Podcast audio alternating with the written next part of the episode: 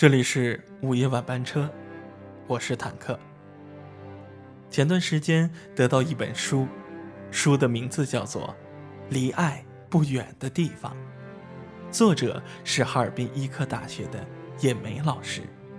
今天我想和大家分享这本书中的一篇文章，叫做《寻找平衡》。记得看过一句话。人生中最常出现的就是带雨伞时不下雨，下雨时却忘了带伞。有太多的时候，我们紧绷着神经，看似紧紧抓住每一个机会，可失去的和错过的更多。得不到的似乎永远是最好的，梦中的永远是完美的。所以，人们总在寻找属于自己的目标。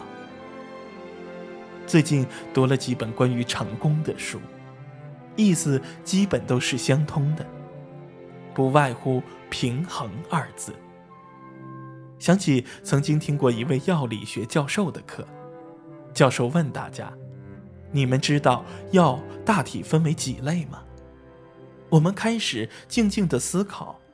教授笑着自问自答：“两种，一种是激动的药，另一种是抑制的药。”看着我们不解的眼神，他解释道：“想要研究它们的药理作用，只需抓住平衡的思想。”教授的解释言简意赅：当人体抑郁了，吃点药，兴奋起来就好了；当血压高了，吃点药，把血压降下来，机体就正常了。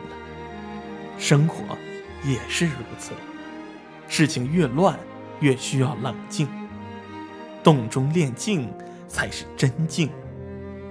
人在顺境时，总难免不了会有几分得意；只有受伤了，才想起调理状态，重拾希望。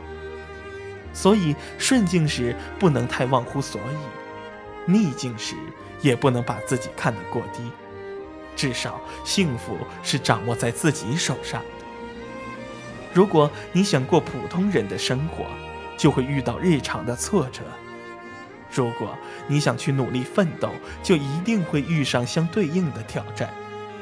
上帝很公平，想要最好的，就一定先会给你最痛的。成功是经历了伤痕累累之后的奖赏。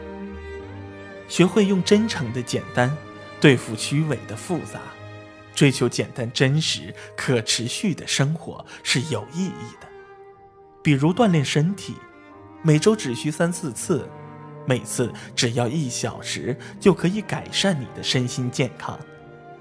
比如读书，一个月选一两本好书，慢慢积累下来，就是一个不小的收获。比如美食。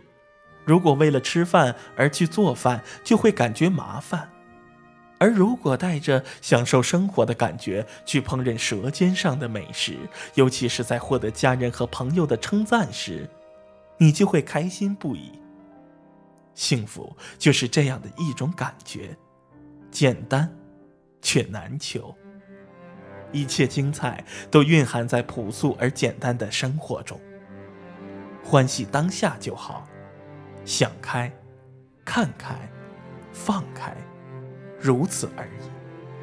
想得太复杂，往往感受不到简单的快乐。人如果去除了攀比之心，就会轻松，在愉悦的心境中做自己喜欢的事，慢慢享受生活的美好。这种心境，是要去悟的。国学大师南怀瑾先生认为。人生的最高境界是：佛为心，道为骨，如为表，大度看世界。技在手，能在身，资在脑，从容过生活。人这辈子既会有风光，也会有平淡，关键看你怎么把握平衡。我敬重的一位老领导，当年鼎盛时，真的可以用叱咤风云来形容。当他从领导岗位退下来的时候，很多人担心他是否能够适应这样的变化。十多年过去了，他的生活既惬意又充实。他一如既往地帮助年轻人，做着各种各样费时费力没报酬的善事，把喜爱的运动玩出了花样，甚至组建了一支有竞技水平的队伍。六十岁以前，他是严父，对两个儿子的管教近乎苛责；六十岁以后，他变成了慈父，就连接听他们的电话都是满脸的笑意。甚至会絮絮叨叨地叮嘱他们：刚下过雪，开车一定要慢，要注意安全。儿子们事业有成，有过很多次在国外发展的机会，但他们都选择回到了父亲的身边。直到今日，儿子们都有各自的家，但永远都是以父母的家为中心，以自己的家为半径画出的圆。每每说起孩子们对他的这些好，他更是满心的知足。那一刻，我读懂了他内心的平衡。不去看模糊的远方，做好当下清楚的事，简单往往最有效。制定一份合理的计划，日子就会过得更充实。允许自己偶尔的失落，对自己别太苛求。学会接受自己的不完美，然后再问问内心，怎样做才能让自己感觉好一点？以一颗平常心，看花开花落，领略世间沧桑变化。原谅别人需要云淡风轻，放过自己需要海阔天空。一辈子不长，应该学会善待自己。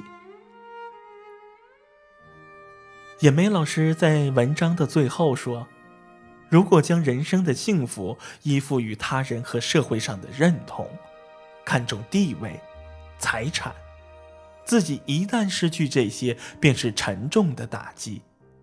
假如自己真是这样过生活，那么快乐就会离我们相当遥远。为什么要让别人来评价自己的快乐呢？”也许我们眼中的地狱，却是别人眼中的天堂。总是去寻找别人认可的东西，进退不定，心会很累。人生就像一列火车，路过很多地方，领略过很多的景色，遇到很多的人，发生很多的事情。何谓错？没到最后，谁也不知道，不是吗？